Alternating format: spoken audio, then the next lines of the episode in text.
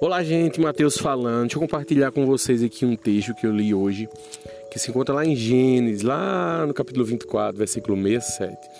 Isaac levou Rebeca para a tenda de Sara, sua mãe, e Rebeca se tornou sua mulher. Ele a amava profundamente e nela encontrou consolação depois que sua mãe morreu. Aqui vai uma mensagem para vocês que são mulheres, servas, filhas do Senhor. Né?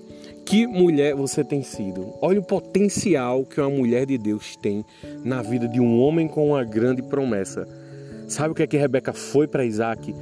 Consolação.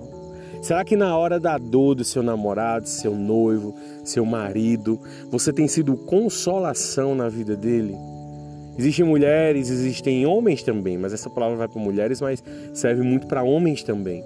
Existem pessoas que quando o seu cônjuge toma uma decisão errada, faz algo diferente, né? A pessoa em vez de consolar no meio da dor, faz apontar. Tem pessoas que às vezes deixam a pessoa sozinha em meio à dor, em meio a uma perda, isso não é cristão. Porém, nós, assim como Rebeca, somos diferentes do mundo.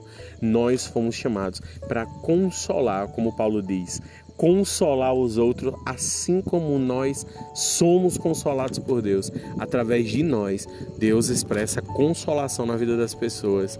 Então, que você, mulher, homem, que a partir de hoje, inspirado na vida de Rebeca, você seja consolação. E você que ainda não encontrou o seu Isaac e a sua Rebeca, Busque em Deus alguém que seja capaz de ser consolação de Deus na sua vida. Em nome de Jesus, que Deus te abençoe. Amém.